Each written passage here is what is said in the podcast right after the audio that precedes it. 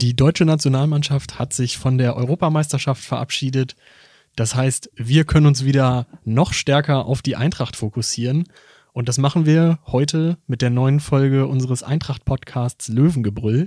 Wir sprechen über das erste Testspiel, die Neuzugänge und welchen Eindruck Michael Schiele bis jetzt macht.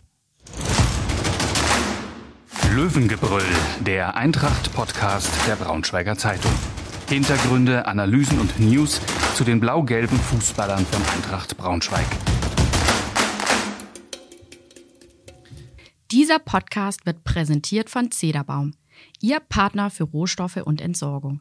Hier finden Sie für alles den passenden Container. Mehr Informationen unter www.zederbaum.de und auf Instagram unter zederbaum-de. Hallo Daniel. Hallo Lars. Was sagst du denn jetzt äh, bis jetzt zu den Entwicklungen bei der Eintracht? Ja, es ist schwierig. Also man kann ja noch gar nicht ähm, so viel sagen. Jetzt war ein ein Testspiel erst, ähm, als wir auf, jetzt zu dem Zeitpunkt, wo wir aufgenommen haben, war es ein Testspiel gespielt gegen Germania Halberstadt. Ähm, du hast dir das angeschaut, äh, vielleicht kannst du gleich noch mal ein paar Worte zu sagen. Äh, Michael Schiele war ja so halb zufrieden, also ich glaube, was ich gehört und gelesen habe, war es so ein bisschen, ja, wie so das erste Testspiel so ist. Ne? Äh, man hat gewonnen, das war schon mal ganz positiv äh, gegen unterklassigen Gegner, aber so richtig Aussagekraft ist wahrscheinlich äh, schwer da zu treffen und ähm, so ein bisschen ähm, die taktische Marschroute, wie es in der Saison aussehen soll, war glaube ich auch noch nicht so ganz klar, aber das ist ja meistens so, dass dann viel experimentiert wird und ausprobiert wird und erst sich später dann so ein bisschen das Gerüst klar wird. Aber vielleicht sagst du einfach noch mal ein paar Sätze dazu, wie du es ähm, erlebt hast, das Testspiel. Ja, zunächst mal hat es natürlich wieder Spaß gemacht, äh, so ein Fußballspiel zu sehen, auch aus nächster Nähe und auch zu sehen, dass ähm, zumindest knapp 300 Fans die Gelegenheit hatten, ähm, diese Partie dann ähm, in der Rheingold Arena zu beobachten.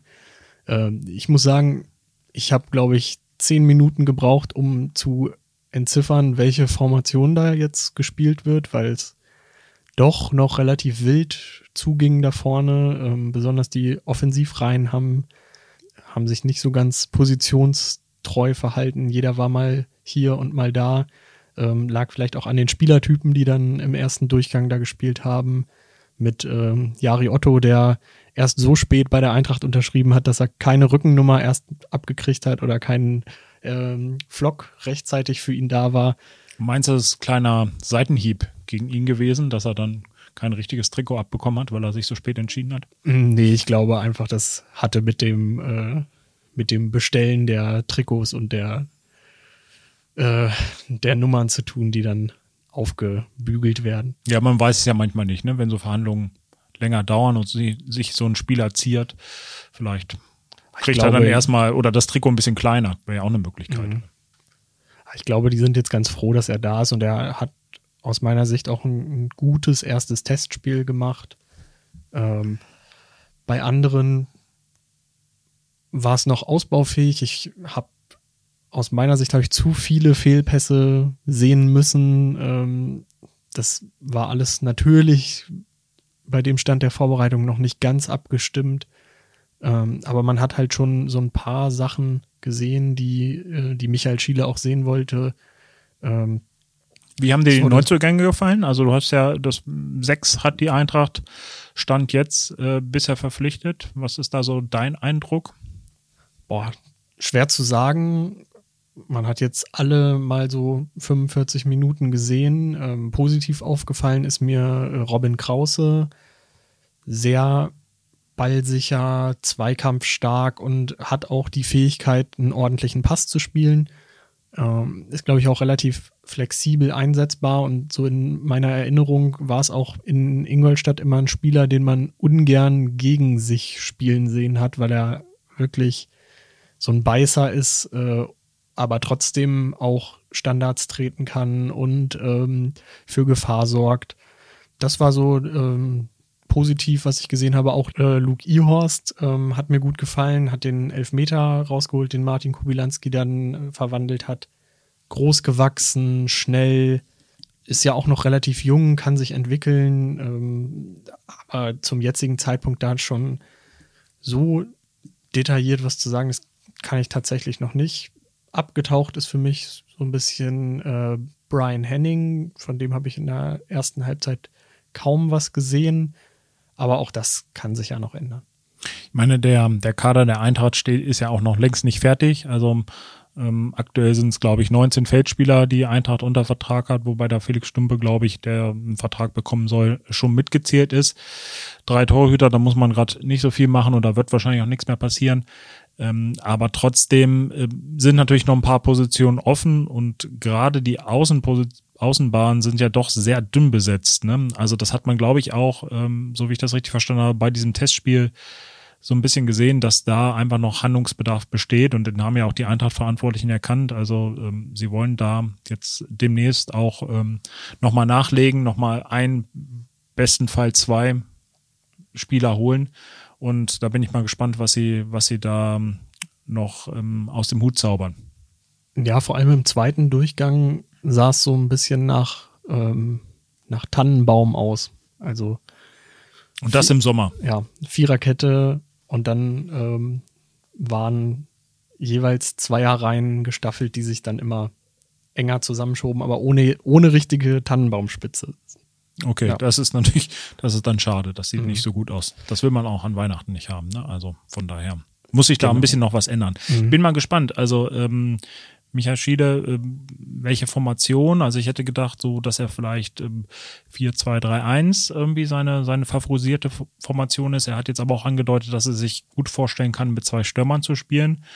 Würde aktuell, wenn ich mir den Kader angucke, sogar Sinn machen, weil man recht viele, ja, so klassische Stürmer oder drei, vier, wenn man Jari Otto dazu zählt, sind es vier, ähm, eher klassische Stürmertypen hat, die so, so einen Zweiersturm spielen können.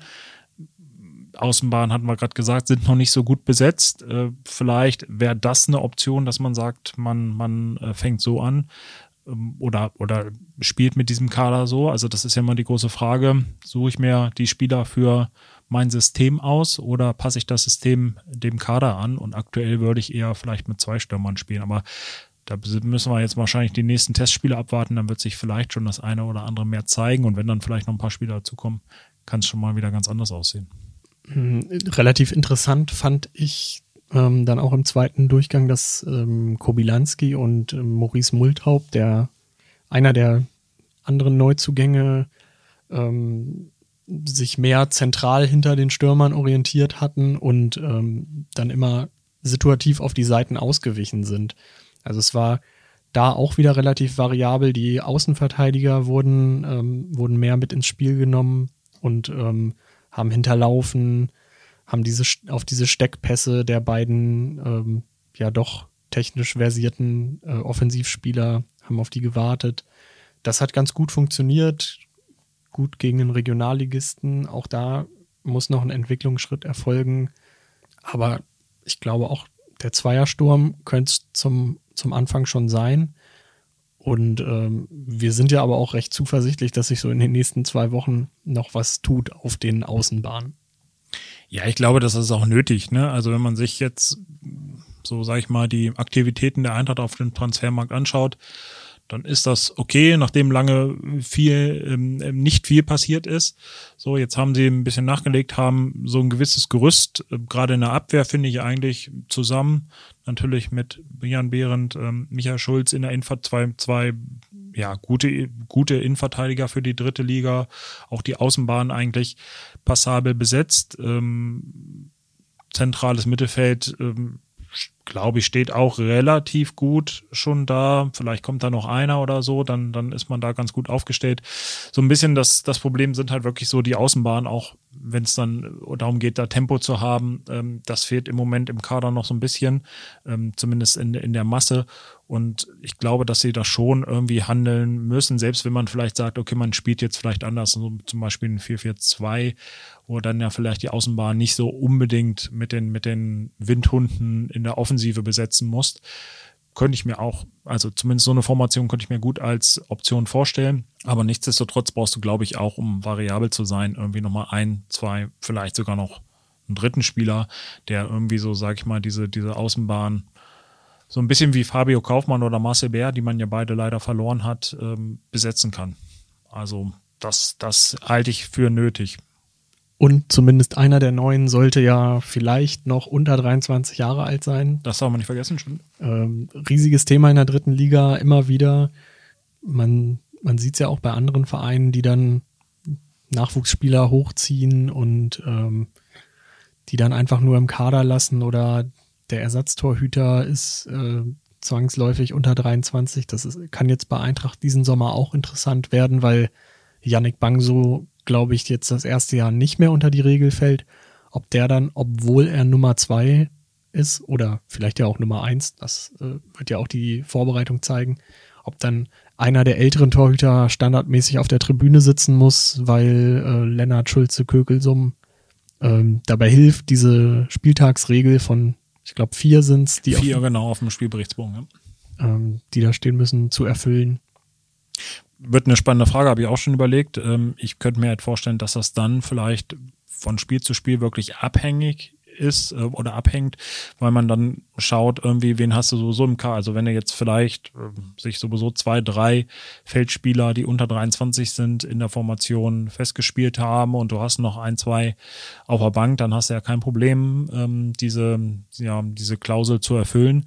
Ähm, ansonsten könnte es natürlich schwierig werden. Ist so ein bisschen der Klassiker natürlich, den, den zweiten Torhüter ähm, zu haben, der unter 23 ist in der, in der dritten Liga, der dann meistens ja auch nicht gebraucht wird oder sondern nur im Notfall dann gebraucht wird. Und ähm, ich glaube schon, dass das dann eine Option ist, wenn man, wenn man ähm, über die Feldspieler ähm, diese, diese ja, Vorgabe nicht erfüllen kann. Und ja, muss man, muss man, glaube ich, einfach so ein bisschen abwarten. Sie haben jetzt eine relativ erfahrene Mannschaft, finde ich auch, so auch mit den Neuzugängen. Das waren jetzt viele, die äh, schon gewisses ähm, ja, Erfahrung im Profibereich haben, gestanden sind.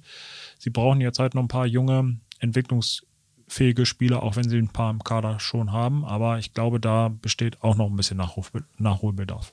Ja, es ist nicht so, dass man jetzt gerade Angst kriegen muss, dass es so läuft wie 2018, als man ähm, so quasi das Best of Regionalliga und äh, halb Skandinavien eingekauft hat. Hat ja nicht so ganz so gut funktioniert, muss man zugeben. Ne? Genau, war dann im Endeffekt auch teuer, großer Umbruch, viele Trainer seitdem. Deswegen, ähm, da ist schon jetzt ordentlich Drittliga-Routine und Qualität vorhanden. Kommt natürlich trotzdem darauf an, dass man das vernünftig zusammenstellt.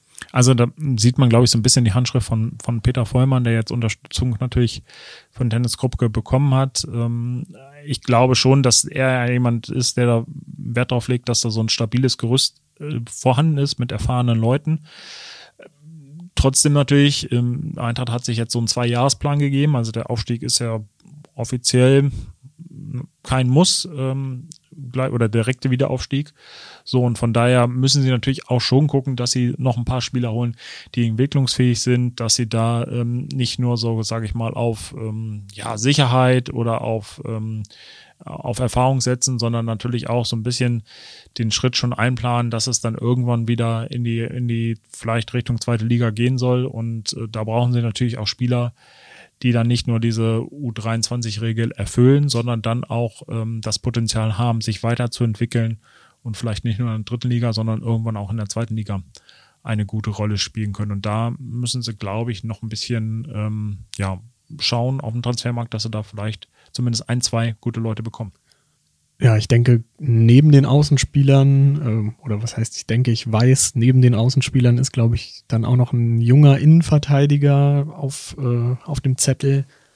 Auch da ist noch nichts durchgedrungen. Das muss man der, der Eintracht auch lassen, dass es diesen Sommer ähm, irgendwie alles so plötzlich kommt. Es ist jetzt nicht so, dass es tagelange Spekulationen um irgendwelche Personalien gibt oder das schon vorher durchsickert, sondern dann wird dann plötzlich mal wieder einer vorgestellt und wir müssen uns auch irgendwie ranhalten, dass wir da die äh, richtigen Informationen zur richtigen Zeit einsammeln können. Äh, auch das ist ja bei Absteigern nicht immer so. Auch da gibt es ja andere Beispiele, wo es dann unruhig wird. Von daher sieht bis jetzt alles ganz gut aus. Aber auch da muss man natürlich ein bisschen abwarten, was zeigt diese Mannschaft dann im Spiel, äh, im Spielbetrieb, wie schnell kann sie zueinander finden. Ich glaube, das ist auch das große Thema, ähm, das sich so in den Interviews mit Spielern bislang gespürt äh, habe, alle sind noch ein bisschen zurückhaltend. Alle konzentrieren sich darauf, dass, ähm, oder sagen zumindest, dass sie sich darauf konzentrieren, dass die Mannschaft schnell zusammenwächst. Und das würde ich jetzt auch nicht unbedingt als so schlechtes Zeichen werten. Vielleicht nochmal ein kleiner Blick zurück. Ähm, es haben ja auch etliche Spieler die Eintracht verlassen, auch ein paar Spieler, die die Braunschweiger gerne hätten halten wollen. Ähm, welcher Abgang tut dir persönlich, sag ich mal so richtig weh? Wen hättest du oder wo hättest du dich schon gefreut, dass der geblieben wäre? Ich glaube, du willst mich jetzt auf Umar Diakite. So ein bisschen. War das ne? so, war das so ersichtlich, ja? ja. So durchschaubar? Nein, das, ähm, das wäre natürlich für die dritte Liga brutal gewesen. Drei inklusive Nicolao, wahrscheinlich sogar vier Innenverteidiger mit, mit Stammspielerqualität zu haben. Aber man muss halt sagen, wenn er Zweitliga-Angebote hat, dann kann er da wahrscheinlich doch noch ein bisschen mehr verdienen, sich auf einer ganz anderen Bühne präsentieren und er hat ja schon eine spezielle Karriere hinter sich mit vielen Stationen, wo er ein halbes Jahr war, durch Europa getingelt, dann irgendwie in Portugal ähm, heimisch geworden, dann durch unglückliche Umstände vereinslos geworden, dass der vielleicht auch einfach mal ein bisschen Ruhe in seine Karriere kriegen will. Das äh, halte ich für absolut verständlich. Dass es dann ausgerechnet Sandhausen geworden ist, äh, mag dem ein oder anderen Eintracht-Fan vielleicht nicht schmecken, weil es ja doch so ein bisschen farbloser Club ist. Ähm, aber ja. ich finde, er hat da eine, einen ordentlichen Schritt gemacht, hat eine super Rückrunde in Braunschweig gespielt und ähm, hat sich das eigentlich dann auch verdient, eine Klasse höher an den Start zu gehen. Ich glaube, das darf man auch nicht vergessen, ähm, dass ja, oder wird in Braunschweig häufig vergessen, dass man immer so denkt, ja, Sandhausen ist ein kleiner Club, ähm, wenig Fans, nicht so die Tradition wie natürlich in, in bei der Eintracht, aber ähm, die Zeiten, dass jetzt Eintracht Braunschweig eine große Nummer ist, die jetzt irgendwie, klar, für Drittliga-Verhältnisse gilt das noch, aber die Spieler wollen halt in der höchsten Liga spielen. Und da ist die zweite Liga einfach ähm, nicht nur wegen des Geldes, sondern auch wegen der Attraktivität der sportlichen einfach äh, ja ein größeres Zugpferd. Und da darf man sich, glaube ich, keine falschen Vorstellungen ähm, hingeben, dass jetzt so ein Diakite unbedingt dann in Braunschweig bleiben will, zumal das ja auch, also er hat sich hier wohl, glaube ich, wohlgefühlt, wie man gehört hat, aber natürlich dieses halbe Jahr mit dem Abstieg dann letztlich doch auch eine Enttäuschung für ihn auch sein wird. Und ich glaube, er ist ja so, so ein Zumindest hat er den Eindruck gemacht, auch Vollprofi, der, der mit Einsatz und mit Willen und der richtigen Einstellung dabei ist und der dann natürlich irgendwie sagt, ja, zweite Liga, Sandhausen, ähm, das ist für mich als, als Profifußballer die bessere Adresse, muss man dann, glaube ich, einfach akzeptieren. Und eine Sache noch, auch aus Eintracht-Sicht, muss man ja ehrlich sagen, ich wäre jetzt, glaube ich, auch nicht ähm, total in die Vollen gegangen und hätte jetzt alles aufgeboten, um den zu halten. Weil eins muss man auch sagen, mit Björn Behrendt, mit Schulz, du hattest gesagt, Nicolao, ähm, ist man eigentlich äh, ja in dem Bereich auch schon ganz gut aufgestellt. Also wenn man jetzt Diakite auch noch gehabt hätte, wäre schon fast äh, wieder problematisch gewesen. Wenn jetzt alle fit sind, äh, dann lässt du einen draußen, der irgendwie in, in vielen anderen oder in fast allen ähm, Drittligamannschaften dann Stammspieler wäre.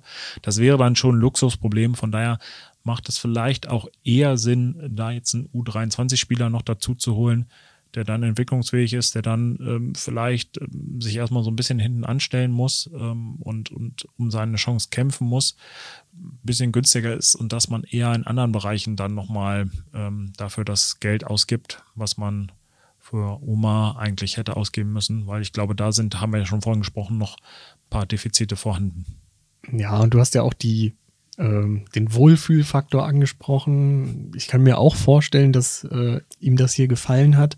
Aber wie groß ist denn die Bindung wirklich, wenn er in einer Mannschaft gespielt hat, in der es offenkundig nicht ganz so gestimmt hat? Äh, eine Mannschaft, die vielleicht nicht an jedem Spieltag Hand in Hand da rausgegangen ist und gegen den Klassenerhalt, äh, gegen den Abstieg ge, ähm, gekämpft hat und er eben zum Training gefahren ist und in dieser ja doch sehr fordernden Situation auch für, ähm, für Profifußballer dann vom Training nach Hause alleine in seine Wohnung gefahren ist, die Sprache nicht kannte, sich nicht wirklich einen Eindruck von der Stadt, von den Menschen, von den Fans machen konnte. Also ich sehe da nicht, dass äh, das Eintracht ihm auf so eine besondere Art und Weise ans Herz gewachsen sein kann, dass er jetzt gesagt hätte, er verzichtet auf sportliche Perspektive, auf Geld auf äh, Karrierechancen. Ja, das glaube ich auch, das muss man, das muss man nachvollziehen können. Was ich so ein bisschen ähm, schade finde und was ich auch überraschend fand, ist der Abgang von Marcel Bär. Also Fabio Kaufmann, das war ja relativ früh klar und irgendwie hatte man auch nicht mehr so richtig ähm, so, eine Mini-Hoffnung eigentlich, dass der vielleicht bleibt. Ähm, aber eigentlich war klar, dass der genug Angebote aus der zweiten Liga hat und das dann auch annehmen wird. Bei Marcel Bär hat es mich so ein bisschen überrascht, ähm, dass man sich da nicht einigen konnte. Auch da war es vielleicht eine Frage der Perspektive, auch vielleicht eine Frage des Geldes. Ne? Ich meine, er hat jetzt mit 1860 auch einen ähm, guten Club in der dritten Liga gefunden, muss man sagen, der so wie man hört, vielleicht auch nochmal ein bisschen größere Möglichkeiten inzwischen wieder hat als die Eintracht. Ähm, und äh, ich meine, es ist auch ein toller Club, da kann ich auch nachvollziehen, dass man sagt, man, man will da, man will da hinwechseln. Ähm, ich glaube, das kann auch jeder Eintracht-Fan nachvollziehen. Trotzdem hätte ich gerade bei ihm gedacht, so als gebürtiger Gifhorner und wo wir schon thematisiert haben, die Außen sind bei der Eintracht nicht so, nicht so äh, gut im Moment besetzt. Ja, finde ich auch, mh, hm, trotz ein paar Abstrichen, eigentlich auch in der zweiten Liga ja auch ein paar gute Spiele gemacht hat und in der dritten Liga seine, seine Klasse auch schon unter Beweis gestellt hat. Also ihn hätte man gut gebrauchen können. Das hat mich so ein bisschen, ja, finde ich irgendwie schade, weil ich da auch ehrlich gesagt so ein bisschen oder große Hoffnung hatte, dass das eigentlich, dass beide Seiten da zusammenfinden. So, jetzt weiß man halt nicht genau, wo der Knackpunkt lag und ist auch okay, aber das äh, finde ich schon, ja, hätte ich mir gewünscht, weil das auch eine Problemzone, die man jetzt im Moment hat, natürlich äh, so ein bisschen besser hätte aussehen lassen.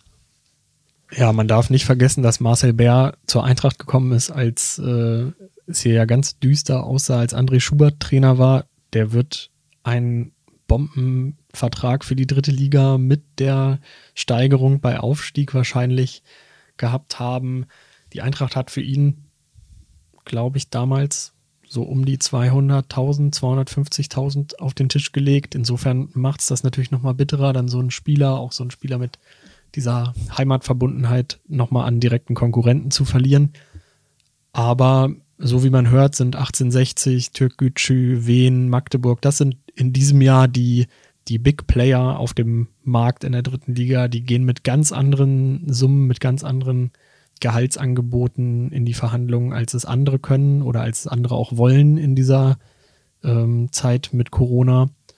Und da muss man das eben akzeptieren, dass der Spieler, der ja auch nur eine begrenzte Zeit hat, äh, um vielleicht auch für die Zeit nach der Karriere ein bisschen vorzusorgen, dass er dann für sich das beste Angebot annimmt, auch wenn es ihm wahrscheinlich sogar wehgetan hat, die Eintracht jetzt nochmal zu verlassen. Ja, aber wie gesagt, ich, man kann es ja irgendwie nachvollziehen, 1860, ein guter Club und ja, wie du es gerade beschrieben hast, also es ist schon richtig, dass die Eintracht hat, glaube ich, immer noch gute Möglichkeiten, trotz aller ja, Probleme der vergangenen zwei, drei Jahre, trotz äh, des, ja, der, der, der Verluste, die sie auch eingefahren hat in den vergangenen Jahren, was natürlich das Budget jetzt ähm, auch belastet, ähm, ist sie immer noch ein, ja, glaube ich, finanziell potenter Club in, in der dritten Liga, aber es gibt ein paar, die einfach noch ein bisschen mehr zur Verfügung haben. Und da gehört Nummer 1860 und die anderen Vereine, die du aufgezählt hast, dazu.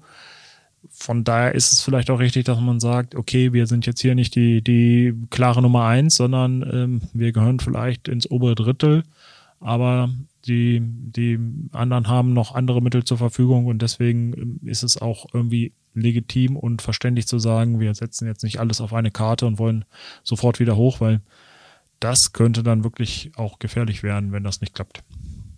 Gibt es denn darüber hinaus für dich einen Favoriten in der Liga oder jemanden, der noch zu diesem Favoritenkreis gehört?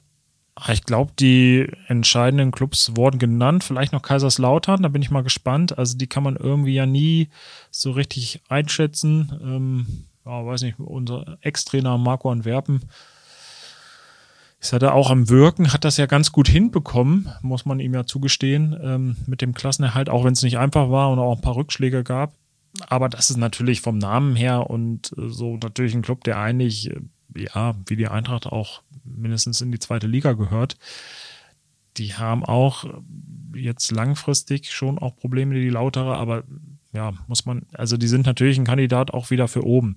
Letztlich wird es, glaube ich, dann irgendwie so sein in dieser dritten Liga, dass, glaube ich, anders als in der vergangenen Saison oder jetzt gerade abgelaufenen Saison vielleicht nicht so die, die Spitzenvereine so klar sind, sondern dass das Feld vielleicht nochmal ein bisschen breiter wird, dass es am Ende, also Michael Schiele hat jetzt im Interview ja auch, glaube ich, gesagt, acht, neun Teams erwartet er da so vorne, die ungefähr auf einem Niveau sind. Das könnte ich mir auch vorstellen. Das war ja die letzten Jahre auch, dass äh, es ganz schnell hin und her gehen kann zwischen ähm, Abstiegskampf und dann ist man äh, mit zwei Siegen wieder oben dran und kann, kann so ein bisschen noch vom Aufstieg träumen. Das hat ja die Eintracht auch bei ihrem Aufstieg, bei ihrem letzten Aufstieg in die zweite Liga miterlebt, dass da zwischen, zwischen Abstiegs- und Aufstiegseuphorie ähm, ja teilweise nur ein paar Spieltage manchmal lagen. Ja, Saarbrücken sehe ich, glaube ich, noch weiter vorne. Ähm, ich weiß nicht, ob ich mich damit wieder zu weit aus dem Fenster lehne nach meinem Sandhausen-Debakel. Ähm, ja, aber du hast ja auch gesagt, Sommer. Osnabrück äh, wird auch Probleme bekommen und die sind, haben ja Probleme bekommen und sind ja letztlich dann auch mit abgestiegen. Muss man auch mal gucken. Osnabrück wäre auch ein Kandidat, wobei die es, glaube ich, noch ein bisschen schwerer haben als die Eintracht. Ja, die haben halt so wie die Eintracht 2018 irgendwie alles verloren. Ne? Neuer Trainer, neuer Sportdirektor, viele Säulen gegangen. Da bin ich gespannt. Also von daher mach Saarbrücken. Saarbrücken ist gut. Ja. Guter Tipp. Okay. Kann man nichts falsch machen, glaube ich. Also die haben zumindest ja auch eine gute letzte Saison gespielt als Aufsteiger und wenn sie da so ein bisschen anknüpfen, wäre das ja durchaus möglich. Genau. Ähm, du hast das äh, Gespräch mit Michael Schiele schon angesprochen. Ähm, welchen Eindruck hast du bis jetzt von ihm? Ähm, wie wirkt er auf dich? Was glaubst du, wie sieht seine fußballerische Note aus, jetzt nachdem man ihn so ein bisschen kennengelernt hat? Also ich muss zugeben, man kann ihn immer noch nicht so richtig ähm, einschätzen, auch so was so seine sportliche Philosophie ist. Das liegt, glaube ich, daran, dass der Kader halt noch so ein bisschen unvollständig ist ich glaube, dass er einfach pragmatisch ist, ähm, was ja vielleicht auch ganz gut ist. Ähm, beim, Im Vergleich zu seinem Vorgänger Daniel Meyer war das ja, könnte das ja vielleicht auch ein großes Plus sein. Bei Daniel Meyer, ja, hatte man ja immer so das Gefühl, dass er eine klare Idee hat, dass er die auch gut begründen kann. Nur, dass er dann manchmal ähm, an den Realitäten so ein bisschen gescheitert ist. Und da glaube ich, dass Michael Schiele vielleicht dann ein bisschen anders ist, ein bisschen bodenständiger, vielleicht ein bisschen zurückhaltender vielleicht auch ein bisschen vorsichtiger in den Aussagen, aber dann schon auch klar sieht, okay, das sind meine Möglichkeiten, mit der Mannschaft kann ich so und so spielen und er kennt die dritte Liga. Ähm, und ich finde auch in den Gesprächen, auch wenn er jetzt äh, vielleicht eher so ein bisschen der zurückhaltende Typ ist, äh, kommt er jetzt nicht verschlossen daher. Also man hat schon den Eindruck, dass er offen ist, dass er mit den Leuten ins Gespräch kommen will.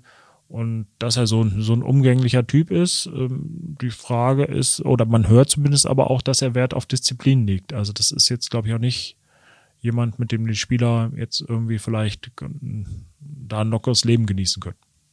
Ja, er war ja mal Co-Trainer, da ist man ja eigentlich eher der Spielerfreund. Ähm, von daher muss, äh, muss sich dann ja in Würzburg diese, diese Linie dann entwickelt haben. Und ähm, diese Rolle übernimmt er jetzt Fitze, ne?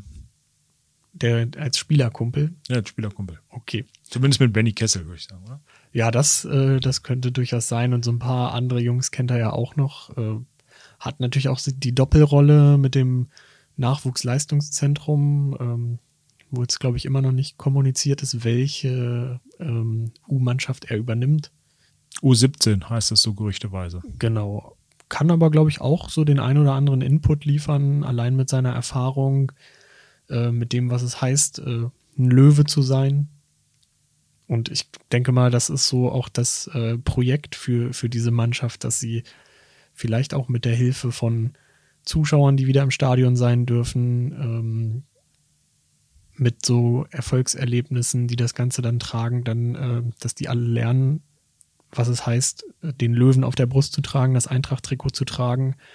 Ähm, und ich denke, erst dann ähm, wenn diese Entwicklung einsetzt, dann kann man sich wieder damit beschäftigen, dass man nach oben will. Das ist ja fast schon ein schönes Schlusswort hier von dem Podcast heute. Jetzt habe ich dich bei deiner Schiele-Analyse unterbrochen. Ich weiß nicht, ob du noch da was beisteuern wolltest. Nee, ich glaube, äh, jetzt ist es zwar nicht mehr das Schlusswort, aber ähm, ich Du kannst sagen, es ja nochmal wiederholen. Wir schmeißen die Leute einfach heute mal so raus. Genau, perfekt. Mehr Podcasts unserer Redaktion finden Sie unter braunschweiger-zeitung.de slash podcast.